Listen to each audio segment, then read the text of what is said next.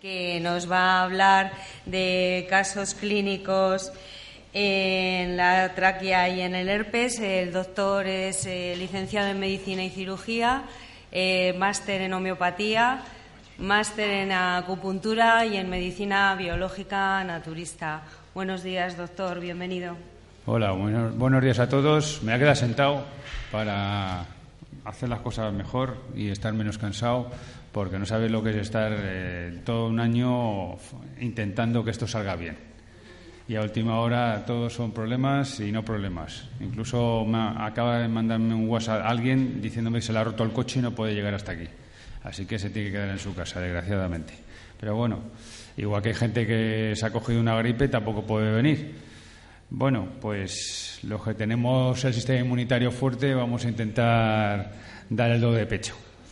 Bueno, hicimos estas jornadas para demostrar a nuestros compañeros que no se creen lo que nosotros hacemos en consulta diariamente, eh, las evidencias que vemos nosotros con nuestros propios ojos y la que notan los pacientes, y entonces eh, dijimos, vamos a hacer un congreso que sea lo que ellos dicen, que si no presentamos los casos clínicos en un congreso no valen, no valen para nada, si los presentamos en una revista tampoco vale para nada porque no salen en el lance ni salen en, las revistas importantes, pues bueno, bueno decidimos a, hacer unas jornadas para presentar nuestros casos clínicos relevantes que cada uno de nosotros hemos visto y que nos ha llamado mucha atención y nos ha dicho, jolines, esto no pensaba yo que podía llegar a curar. Bueno, pues por eso hemos hecho estas jornadas, nada más y nada menos.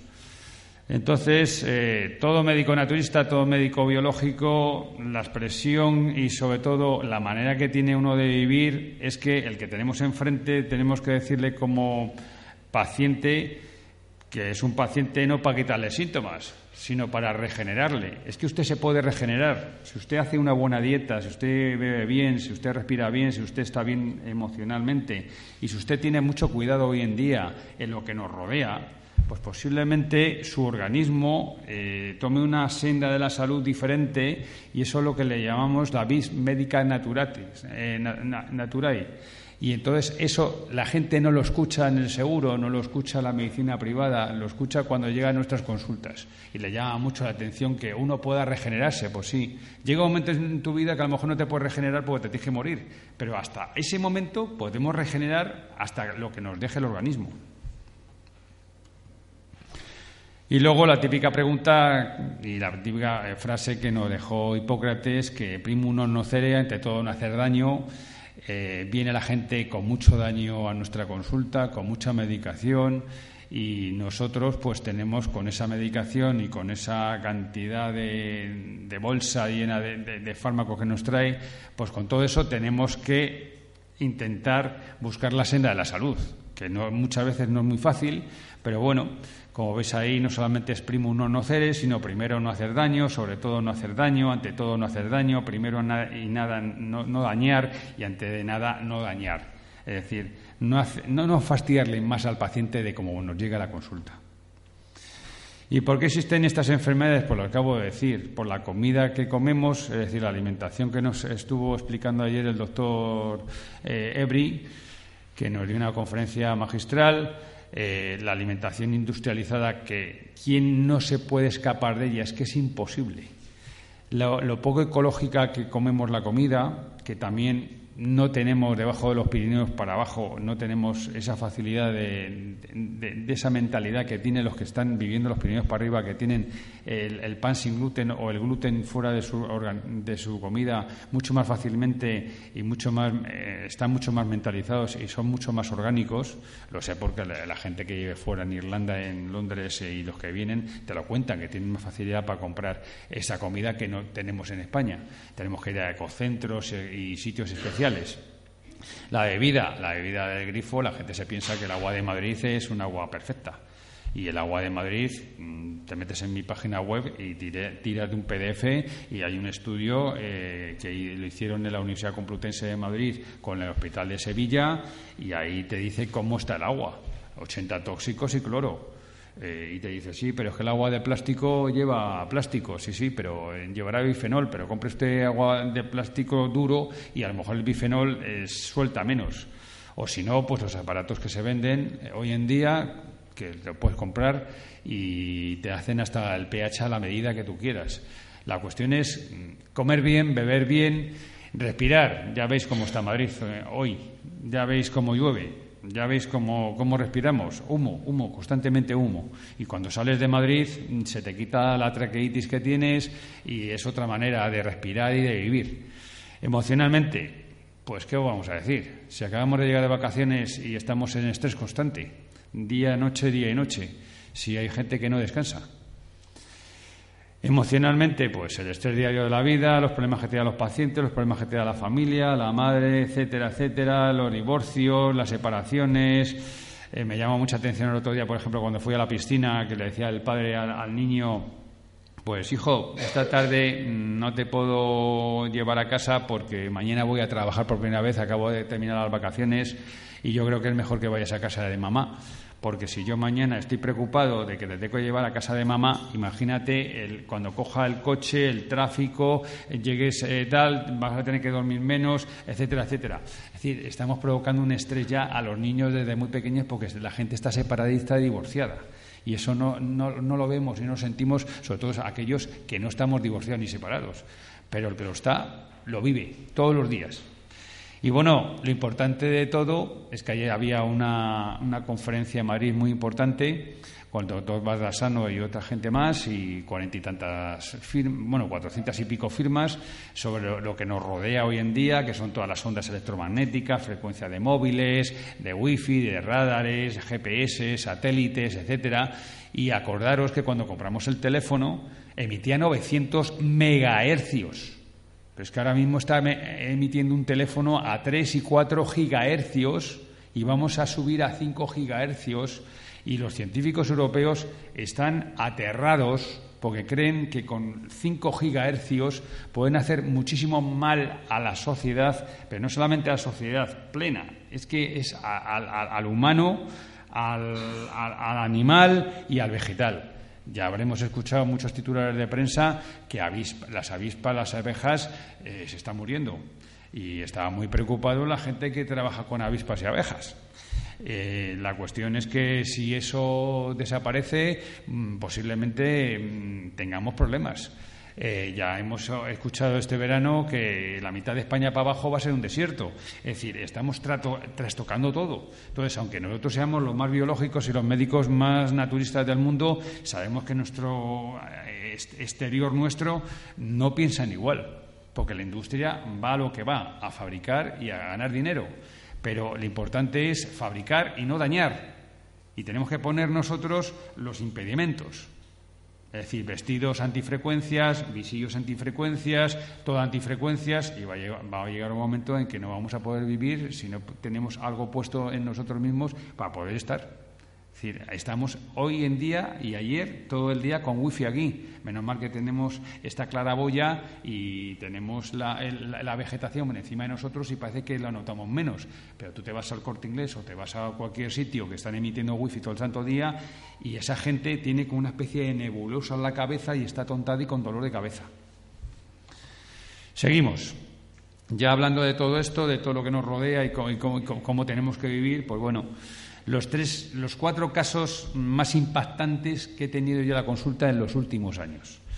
Uno de ellos fue un tumor de cuerdas vocales, el segundo un herpes zóster en cuello, hombro y pecho derecho de una señora, y el tercer caso una parasoriasis de un compañero médico, y el cuarto caso un caso clínico raro que he tenido hace pocos días para que veáis cómo lo que os acabo de, decir lo vamos a, ver reflejado en un caso clínico. Bueno, la tumoración en cuerdas vocales, pues era un paciente, ya tiene más edad, es un paciente de 68 años, que vino el día 7 del 07 del 2015. Hacemos una buena historia clínica, tanto alopática, tanto homeopática, tanto medicina tradicional china, es decir, cuando está uno trabajando y ya tiene más o menos la, sapiencia o sabe algo de las tres terapias físicas, como son acupuntura, homeopatía y alopatía, pues ya vas tirando de historia clínica y la vas mezclando todas. Según lo que te cuenta el paciente raro, según el síndrome que tuve de acupuntura, etcétera, si le ves la lengua, el pulso, etcétera, y bueno, vas haciendo la historia clínica. Luego después pues pasas a hacerle un chequeo, normalmente se suele hacer un chequeo con electroacupuntura de bol o automáticamente con aparatos que existen o manualmente. Y bueno, pues luego según cómo ves al paciente le pautas el tratamiento. A este paciente le pautamos porque le vimos muy, muy intoxicado, sus tejidos y vimos muy tóxico al paciente interiormente y entonces le, dijimos que se tomara un kit depurativo en el cual todos conocemos, es que la nurbómica, el linfomiosod, el verbisomacor. Eh, yo a la gente que no bebe mucha agua le digo que me eche las gotitas en el agua para que beba agua y se obliga a beber agua. Y a los que no, a los que beben muchísima agua, pues eh, intento que eh, traspasarlo eso a, a, gránulos y lactosa para que se lo vaya tomando poco a poco y, y lo haga durante seis semanas, lo mismo que con el kit depurativo. Luego, para el, sujetar su sistema inmunitario, pues eh, tenemos muchos remedios o fármacos, el que nos acaba de presentar Paul, eh, lo testé, testé el 2LC1 y bueno, pues le iba el 2LC1 y le mandé el 2LC1 pues para, sujetar su sistema inmunitario y no se, no, se nos cayera con el, con el tema eh, psicológico que tenía y con la preocupación que tenía al ver lo que vamos a ver ahora. Entonces, eh, normalmente en los congresos de la bola te suelen decir que des una diaria, porque como el producto es caro, pues para que no sea tan, tan caro para el paciente y tal, pero realmente si le das dos cápsulas, uno antes de desayunar y otro antes de la, de la comida, e incluso hasta tres cápsulas en algunas ocasiones, pues eh, tiene más potencia. Pero yo siempre le digo a los pacientes que si notan fiebre, y tienen reacción, es que no pueden tomar esa cantidad y tiene que bajarlo.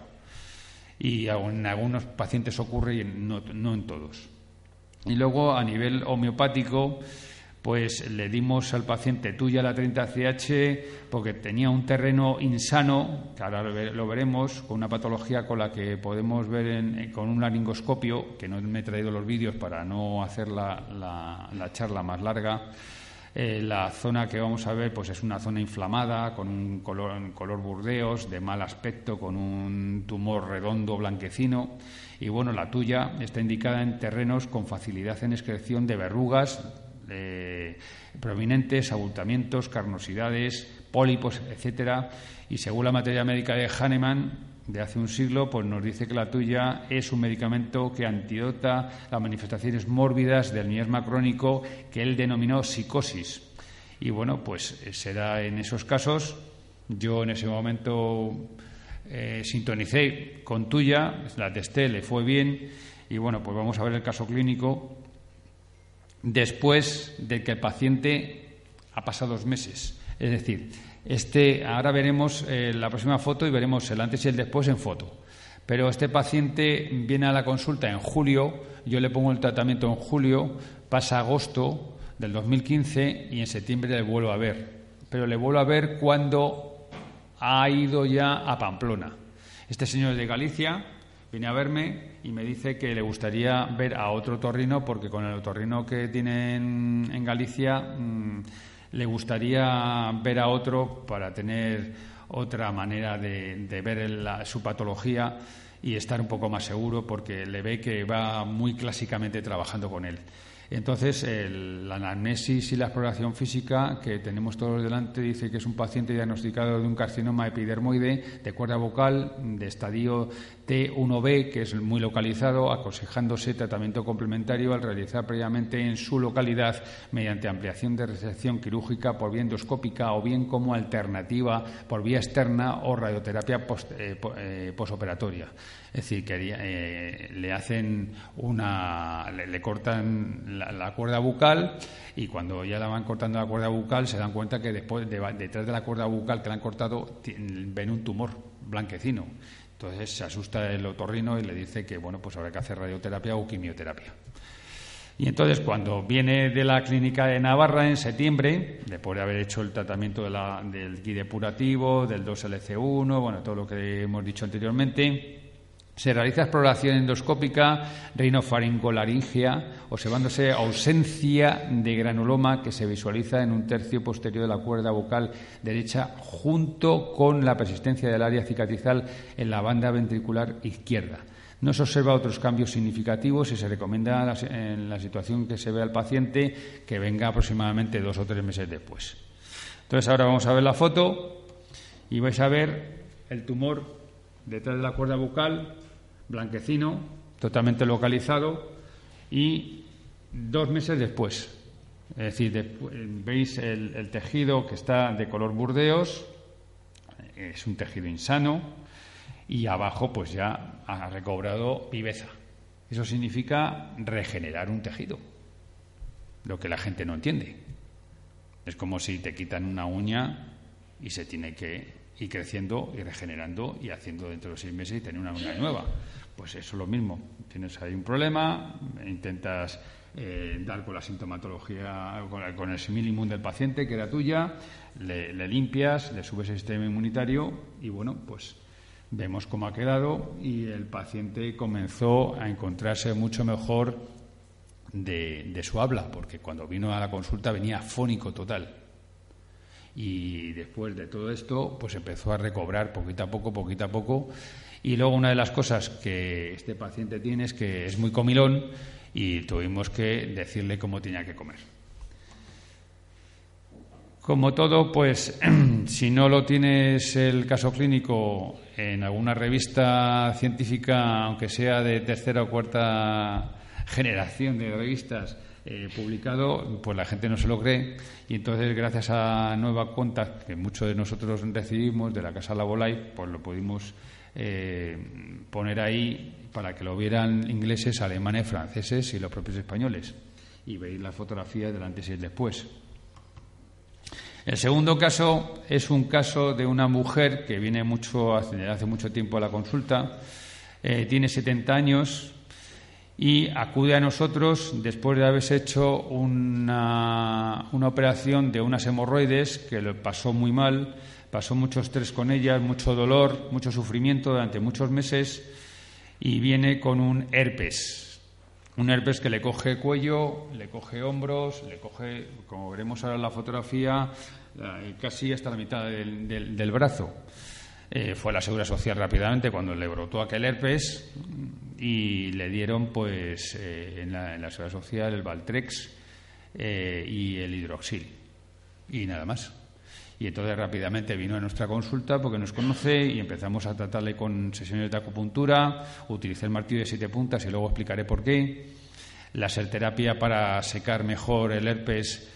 Eh, luego utilicé la tecarterapia porque hubo un trabajo que se publicó en Discovery Salud hace tiempo de un mexicano que utilizaba el TEMS para eh, eliminar o ayudar a, a los virus a que pues eh, no afectara tanto en, las cuestiones herpéticas, tanto en herpes eh, tipo 1, tipo 2, como en herpes zóster. Entonces, también utilicé en, diferente, en, la situación que se encontraba la paciente el rusto psicodendrum, el ranunculus, según la sintomatología, el hipericum por el dolor, la belladona porque tenía mucho calor, tipo fiebre, el lápiz para las picaduras que notaba, y luego utilicé el 2 el, zona porque es para, que, para el herpes zóster. Y luego utilicé prebióticos y probióticos.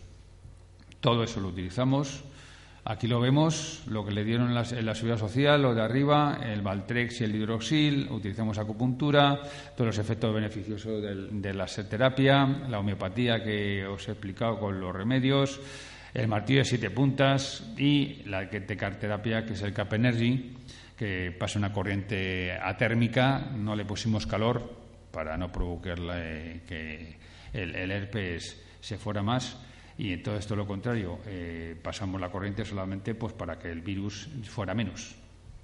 Y ahí tenemos cómo llegó a la consulta. El primer día, el día 7 de marzo del 2017, la segunda fotografía es del día siguiente, del día 8, porque le hice venir dos veces, para, para, hacer dos sesiones seguidas y utilizar con la acupuntura y, quitarle el calor que tenía porque era horrible, no podía dormir.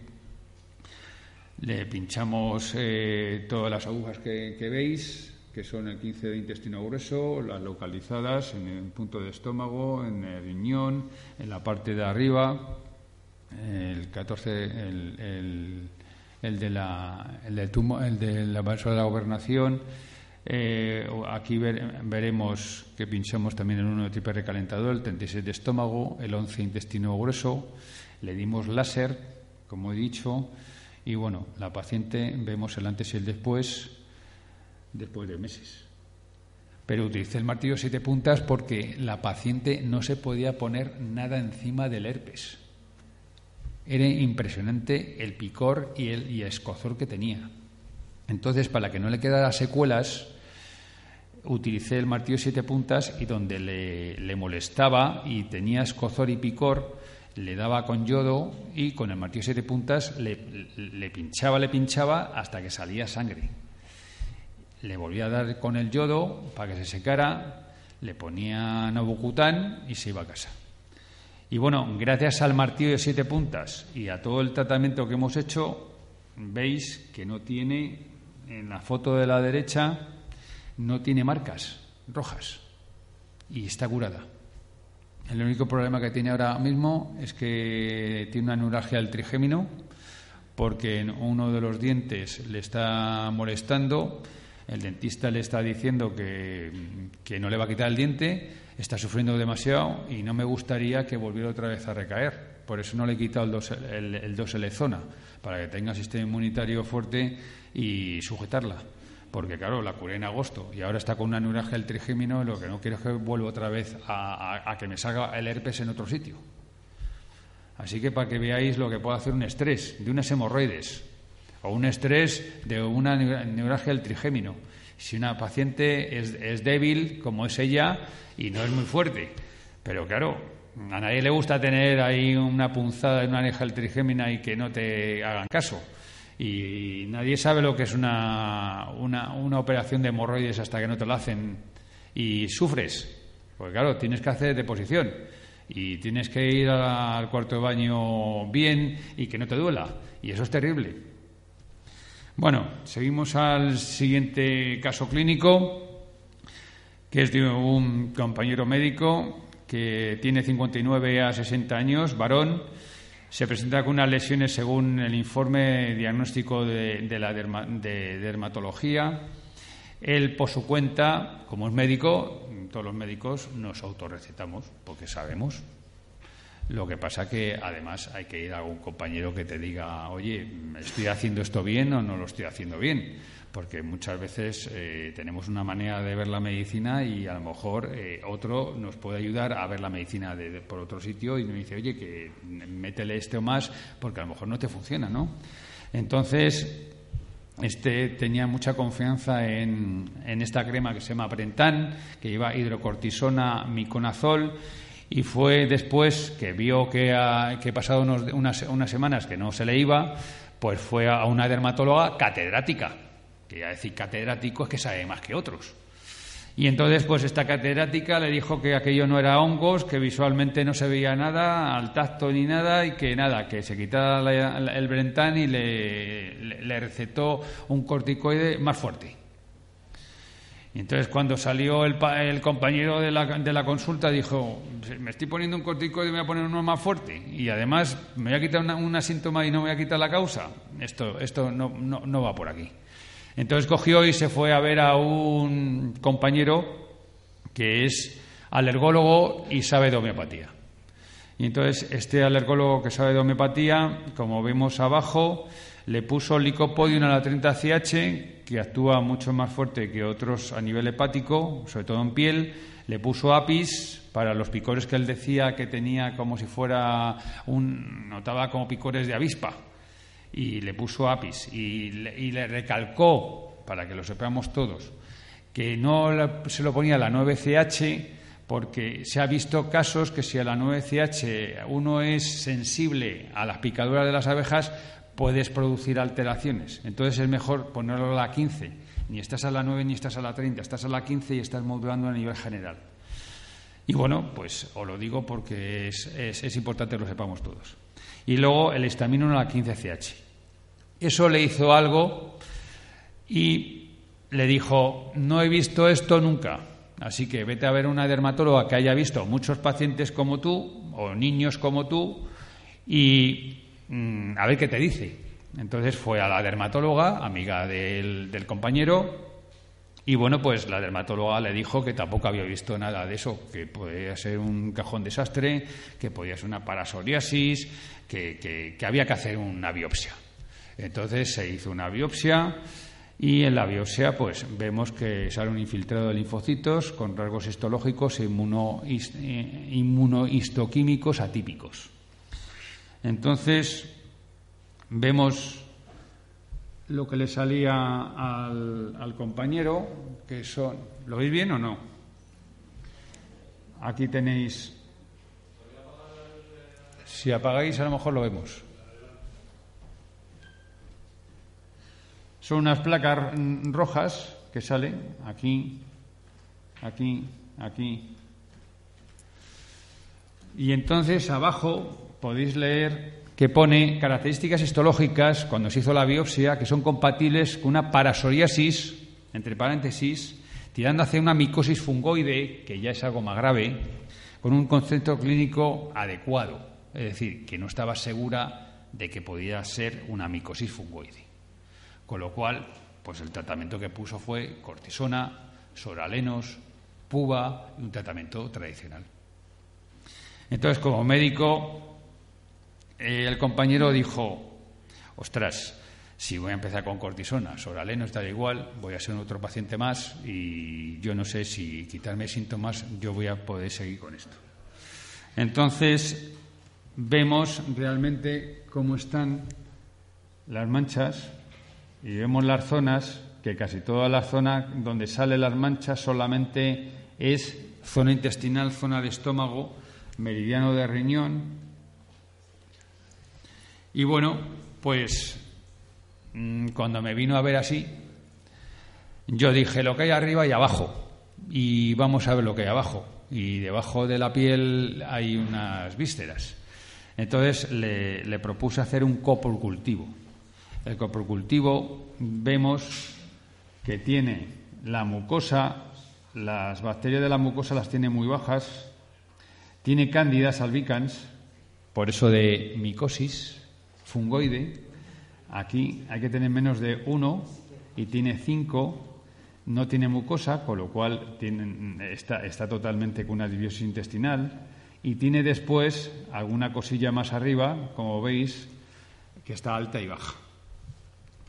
Si todos recordamos esta imagen, esto es una dibiosis intestinal, que muchas veces tenemos que decirle al paciente lo que es una dibiosis intestinal, que es cuando tenemos totalmente eh, microscópicamente perforado el, digestivo, eh, bueno, la, zona intestinal, por aquí se pasan las proteínas, tanto de los vegetales, de la, de la, carne y del pescado, y no tenemos nada de mucosa. Ya lo hemos visto en la gráfica, no había nada de mucosa. La mucosa es esta, y esto amarillo serían las dos bacterias que os he presentado antes.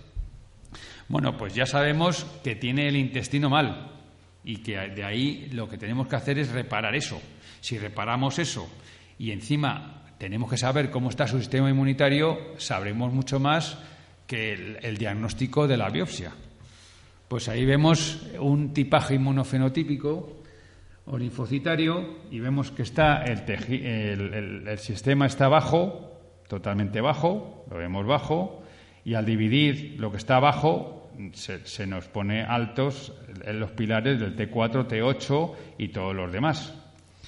Y entonces, pues ya con esto ponemos el tratamiento. Y entonces, fundamental, el número 6, la dieta anticándidas. Si no sujetamos a las cándidas, no podemos hacer nada. Porque las cándidas, yo no sé si todos sabréis eh, cómo están las cándidas en el intestino. Hay unas sifas que están metidas dentro de las, de, las células del intestino y esas sifas producen unas placas.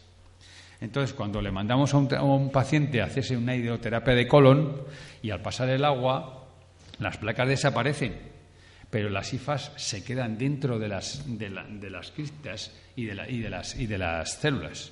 Entonces, lo que tenemos que hacer es que esas hifas desaparezcan.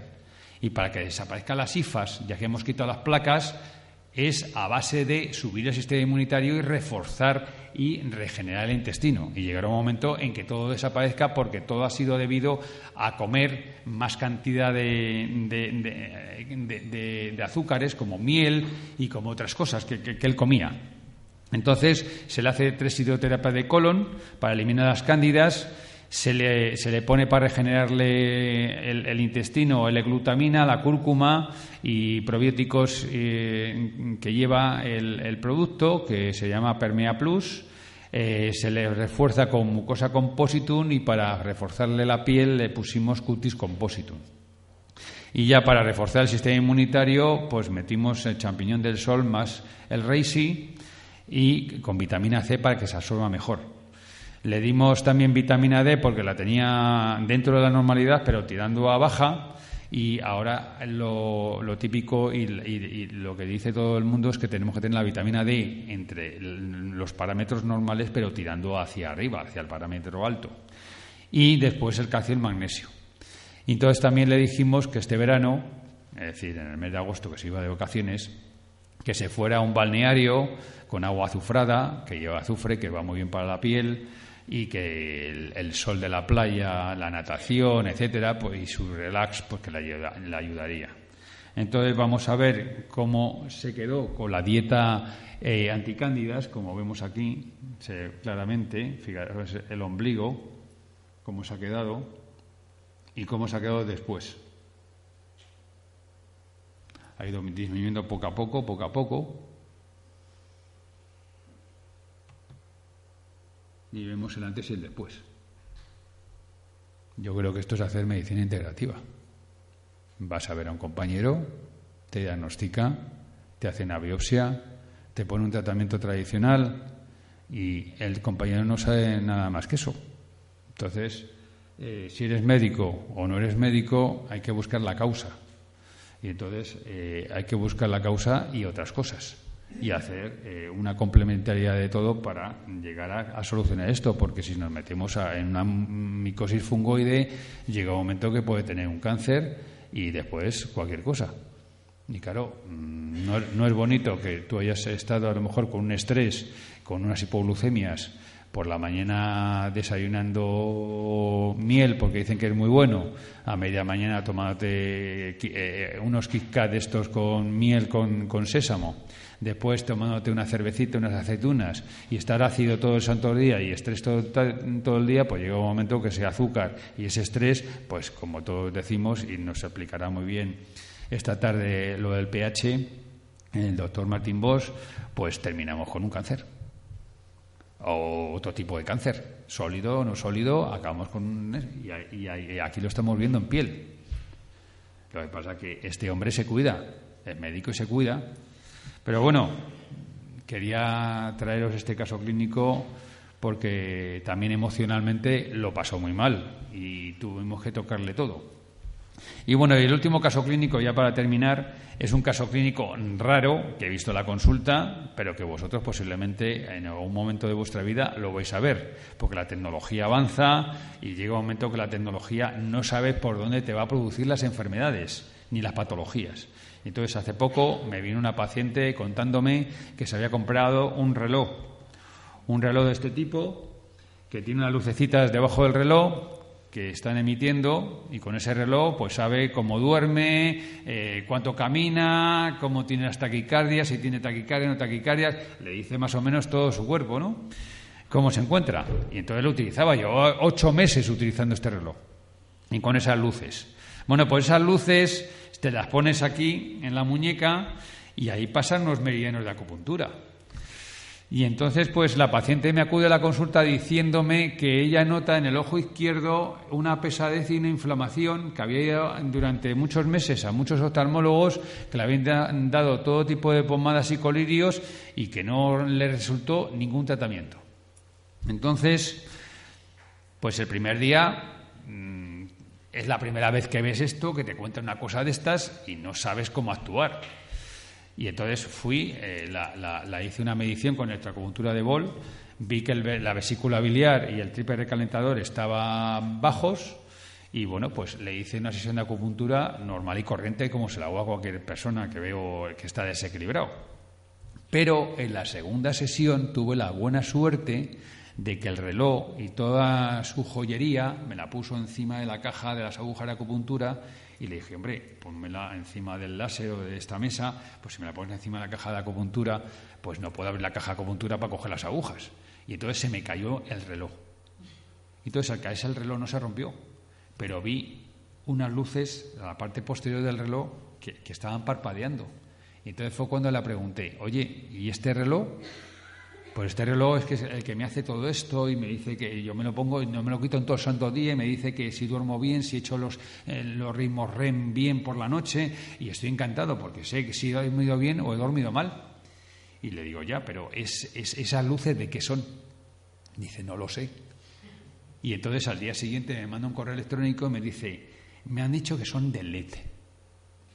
Digo, vale, pero aunque sean de LED o sean de láser, o sea ultrasonido, eso está penetrando en, las células, está dando una información a las células y está bloqueando algo. Es decir, nosotros somos materia y energía y si tú estás continuamente estimulando algo, algo se bloquea. Y qué casualidad que si tú tienes el reloj puesto en la muñeca izquierda y la parte de arriba pasa al triple recalentador y llega hasta aquí, hasta el ojo, y de la vesícula biliar llega hasta aquí, hasta, hasta el ojo, es decir, el tipo de calentador llega aquí y el de la vesícula biliar llega aquí, con lo cual, al, unir, al pasar la energía del tipo de calentador a la vesícula biliar por el bloqueo del reloj, no, lo pasa, no, no pasa bien, porque en la, en la medición con la electrocultura de Fold de la parte derecha era perfecta y la parte izquierda me daba abajo. Digo, pues es el reloj. Entonces, quítate el reloj y se quitó el reloj. Y en la siguiente sesión, cuando vino, estaba mejor. Entonces, vemos unos ojos, unos ojos que estaban, eh, el ojo derecho está bien, el ojo izquierdo notaba una inflamación y una pesadez de la mitad del párpado hacia la izquierda, y cuando regulamos el triple recalentador y la vesícula biliar y quitamos el reloj, la paciente mejoró. Entonces, esto nos lleva a lo siguiente, a lo que dice este doctor. Inicié mi práctica médica creyendo lo que me habían enseñado y durante muchos años mis pacientes pagaron el precio por ello. Y todos los días de la consulta tenemos que escuchar al paciente. Y si no escuchamos al paciente y no nos percatamos de la tecnología que utiliza, no encontraremos nunca la causa. Y lo fundamental en medicina es encontrar la causa, que sea material orgánica, que sea funcional o que sea tóxica. Si encontramos la causa, podemos curar. Así que esto es lo que os quería decir hoy. Muchas gracias.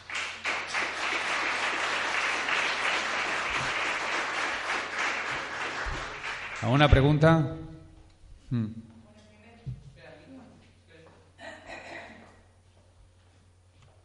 ¿Vamos bien de tiempo?